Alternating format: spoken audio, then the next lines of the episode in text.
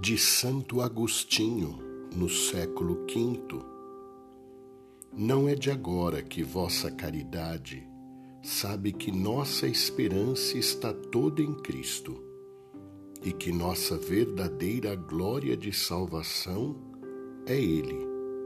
Sois do rebanho daquele que guarda e apacenta Israel. O Senhor nos ajudará a dizer o que é verdadeiro, se não dissermos o que é nosso. Pois se dissermos o que é nosso, seremos pastores a nos apacentar a nós e não as ovelhas.